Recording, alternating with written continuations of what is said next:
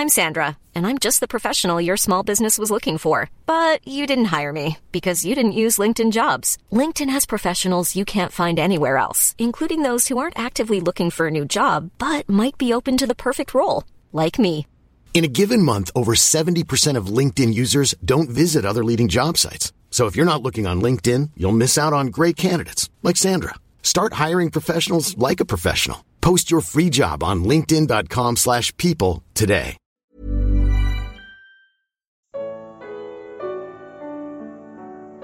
De onde vem o poder para testemunhar? Evangelho de Lucas. Comentário de Mari Persona. O assunto agora é a fidelidade no testemunho ou a falta dela. Jesus diz: Quem me confessar diante dos homens, também o filho do homem o confessará diante dos anjos de Deus. Mas aquele que me negar diante dos homens será negado diante dos anjos de Deus. O poder para confessá-lo não estaria nos discípulos, mas viria do Espírito Santo. Eles confessariam ousadamente, sim, o nome de Jesus, e exceto João, todos os apóstolos acabariam mortos, executados. O poder para a vida e o testemunho seria o Espírito Santo dado a todo o que crê em Jesus, conforme Paulo explica aos Efésios. Quando vocês ouviram e creram na palavra da verdade, o Evangelho que, que os salvou, vocês foram selados com o Espírito Santo da promessa, que é a garantia da nossa herança, até a redenção daqueles que pertencem a Deus para louvor da sua glória. Efésios capítulo 1. O mesmo Espírito daria a eles poder para fugir do pecado e resistir ao mal. Porém, sua luta não seria contra pessoas, mas contra seres espirituais, contra os dominadores deste mundo de trevas, contra as forças espirituais do mal nas regiões celestiais. Efésios 6. Não caberia a eles, discípulos, julgar e reformar o mundo. Jesus faria isso na sua vinda. Mas neste momento, nem mesmo ele, Jesus, se, proparia, se pro, proporia a julgar as demandas entre os homens.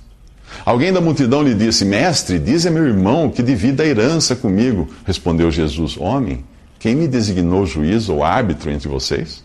Jesus sairia deste mundo sem mover uma palha para melhorá-lo, social ou politicamente. Ele tão somente exerceria misericórdia, alimentando e curando os necessitados, e não esperando que o poder público fizesse isso. Ele não interferiria nos sistemas humanos, não promoveria passeatas, greves, boicotes e nem deixaria de pagar impostos. O próprio Filho de Deus passaria por aqui e, exceto pelo testemunho da sua vida exemplar e do sacrifício de si mesmo, o mundo continuaria igual. Ou pior, por ser culpado de rejeitá-lo. Em seu lugar ficariam os discípulos, ensinados e movidos pelo Espírito Santo que viria habitar na igreja e em cada crente individualmente. Ao enviar o Espírito Santo, o Senhor estaria agindo em misericórdia para com o homem pecador, e o tempo da paciência de Deus já dura mais de dois mil anos. Mas o Senhor não demora em cumprir a sua promessa, como julgam alguns, pelo contrário, ele é paciente não querendo que ninguém pereça, mas que todos cheguem ao arrependimento. 2 Pedro 3. Nesse período da graça, a justiça sofre, e são bem-aventurados os perseguidos por causa da justiça. Mas quando Cristo vier, a justiça reinará. Nos próximos três minutos, Jesus fala do pecado sem perdão. Jesus garante aos discípulos que eles estariam plenamente capacitados pelo Espírito Santo para serem testemunhas fiéis de Deus no mundo. Quando vocês forem levados às sinagogas e diante dos governantes e das autoridades, não se preocupem com a forma pela qual se defenderão ou com o que dirão, pois naquele, na, naquela hora o Espírito Santo lhes ensinará o que devem dizer. Todavia, o mesmo Espírito que viria a capacitá-los aumentaria a culpa daqueles fariseus incrédulos e nesse ponto, Jesus fala do pecado sem perdão. Todo aquele que disser uma palavra contra o Filho do Homem será perdoado, mas quem blasfemar contra o Espírito Santo não será perdoado. Os fariseus eram culpados desse pecado porque tinham visto Jesus curar e atribuíram seu poder a Beuzebu e não ao Espírito de Deus. Nós já vimos isso no capítulo 11 desse Evangelho de Lucas, mas também é citado em Mateus capítulo 12.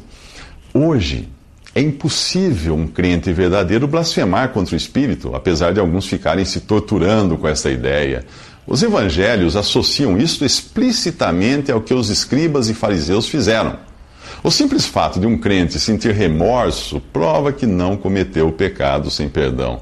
Um incrédulo que fale mal de Jesus ou rejeite o testemunho do Espírito para convencê-lo de pecado também não está blasfemando contra o Espírito. Até o seu último suspiro, o perdão estará disponível para ele. Mas se ele morrer na incredulidade, aí sim estará perdido. Não por blasfemar, mas por ter recusado a dádiva de Deus para salvá-lo. Saulo, depois Paulo, né, uh, não só falou mal de Jesus, como perseguiu e entregou à morte seus discípulos. Mesmo assim, ele foi perdoado quando creu e transformado por Deus num instrumento de bênção para muitas pessoas.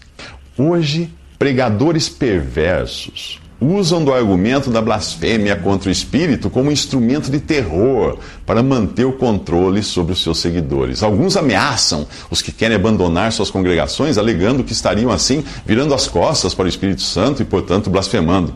Movidos pelo medo, muitos continuam a obedecê-los cegamente e sustentá-los com seus bens. Quão diferente é esse modo de agir do amor demonstrado pelo verdadeiro pastor das ovelhas, que não ameaçou nem mesmo seus carrascos. Quando insultado, ele não revidava. Quando sofria, não fazia ameaças, mas entregava-se àquele que julga com justiça. 1 Pedro 2. Ele foi oprimido e afligido, contudo não abriu a sua boca. Como um cordeiro foi levado para o matadouro, e como uma ovelha que diante de seus tosqueadores fica calada, ele não abriu a sua boca. Isaías 53. Nos próximos três minutos, Jesus fala justamente de uma característica desses falsos pregadores: a ganância. Jesus diz aos discípulos: fiquem de sobreaviso, cuidado. Cuidado contra todo tipo de ganância. A vida de um homem não consiste na quantidade dos seus bens. Este aviso deveria ser suficiente para os que enchem os templos dos pregadores da teologia da prosperidade deixando-os cada vez mais ricos. Esses pregadores gostam quando suas riquezas são denunciadas na mídia, porque essa propaganda faz um bem tremendo para os seus negócios. Afinal, se você for ganancioso, irá querer seguir o pregador mais próspero que encontrar, não é mesmo? Na sua cabeça, ele é o mais abençoado por Deus, e quanto mais rico, maior a probabilidade de ele revelar o segredo da sua prosperidade. Talvez você pergunte, mas o Antigo Testamento não está cheio de promessas de prosperidade para os que são fiéis, os que forem fiéis? Sim, está. Mas, eu, mas, a pergunta que você deveria fazer é esta: por que o Antigo Testamento está cheio de promessas de prosperidade e o Novo Testamento diz para nos contentarmos com o que temos? Você não terá qualquer dificuldade com isto se entender a verdade dispensacional. Ao dizer que Deus fará convergir em Cristo todas as coisas celestiais ou terrenas na dispensação da plenitude dos tempos, em Efésios 1:10, Paulo revela que existem coisas celestiais e coisas terrenas, e há uma dispensação que chama de plenitude dos tempos. Um olhar atento por toda a Bíblia ajudará você a detectar outras dispensações. A palavra dispensação no grego tem o sentido de administração de uma casa e se nós fizéssemos um paralelo com a história do Brasil, nós poderíamos também dividi-la em diferentes dispensações, que podem ser tanto as diferentes formas de governo como os diferentes planos econômicos.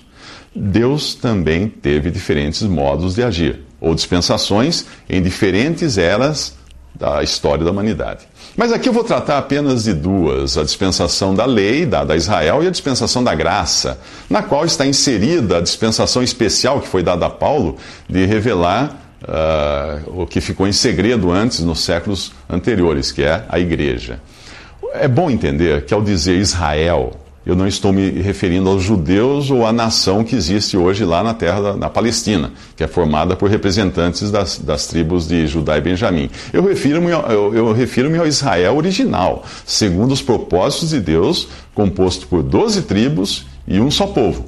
Eu, quando, e quando eu falo em igreja, eu não estou falando de algum edifício ou organização religiosa, mas no seu sentido original também, que é os chamados para fora, isto é, os que são chamados para fora deste mundo durante o período de rejeição de Cristo, que são habitados pelo Espírito Santo e formam um só corpo, do qual Cristo é a cabeça no céu. Na Bíblia, igreja pode se referir também tanto ao conjunto, né, a esse conjunto todo, como à representação dele quando dois ou três estão reunidos ao nome de Jesus. Mas para falar de um assunto tão importante, nós vamos precisar de mais do que três minutos. A lei tinha sido dada apenas a Israel.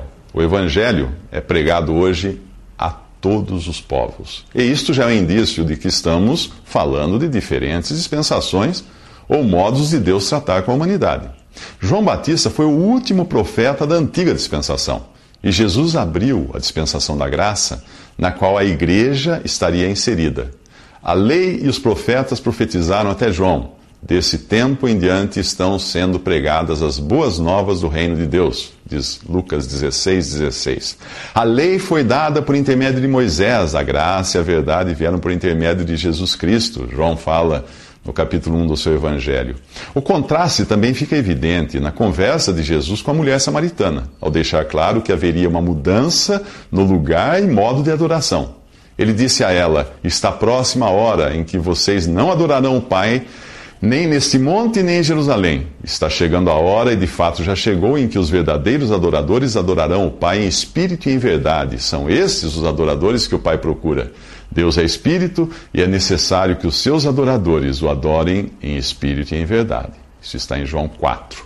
Como Messias prometido, Jesus veio para o que era seu, o povo de Israel, mas os seus não o receberam. Contudo, aos que o receberam, aos que creram no seu nome, deu-lhes o poder de se tornarem filhos de Deus, os quais não nasceram por descendência natural, nem pela vontade da carne, nem pela vontade de algum homem, mas nasceram de Deus. João capítulo 1. Se na dispensação da lei nenhum israelita ousaria chamar Deus de Pai, agora Jesus inaugurava uma nova relação de parentesco. Mas para dar como realmente inaugurada a nova dispensação, ele precisava antes morrer, ressuscitar, subir ao céu e enviar o Espírito Santo. Nada disso existiu antes. A lei exigia que os homens fizessem algo para serem abençoados. A graça abençoa o pecador por favor imerecido. Apesar do seu fracasso, Deus, em sua misericórdia, não destruiu aquele povo, uh, porque ele tinha em vista a vinda de Cristo. E foi assim que a lei serviu de tutor, ou ama, ama seca, ou babá, conforme Paulo explica aos Gálatas, que ainda queriam viver sobre a lei, sob a lei. Uh, Paulo diz assim: Antes que viesse esta fé, estávamos sob a custódia da lei nela encerrados, até que a fé que haveria de vir fosse revelada. Assim, a lei foi o nosso tutor até Cristo, para que fôssemos justificados pela fé. Agora, porém, tendo chegado à fé, já não estamos mais sob o controle do tutor. Todos vocês são filhos de Deus, mediante a fé em Cristo Jesus. Capítulo 3 de Gálatas. O crente em Cristo tem em si um poder muito maior que a lei. É por isso que, sob a potente influência da graça, a hipocrisia dos fariseus fica muito mais evidente do que sob a lei. E o pecador pode ser perdoado não por existir nele algo de bom, mas porque o Espírito o convence de ser totalmente mal. Onde aumentou o pecado, transbordou a graça, a fim de que, assim como o pecado reinou na morte, também a graça reine pela justiça, para conceder vida eterna mediante Jesus Cristo, nosso Senhor. Isso está em Romanos capítulo 5, versículos 20 ao 21.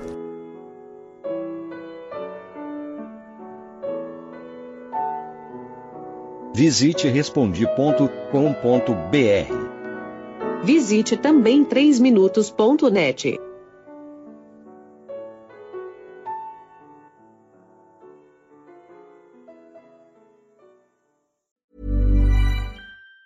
Even on a budget, quality is non-negotiable. That's why Quince is the place to score high-end essentials at 50 to 80% less than similar brands. Get your hands on buttery soft cashmere sweaters from just 60 bucks, Italian leather jackets, and so much more. And the best part about Quince, they exclusively partner with factories committed to safe, ethical, and responsible manufacturing. Elevate your style without the elevated price tag with Quince. Go to quince.com slash upgrade for free shipping and 365-day returns.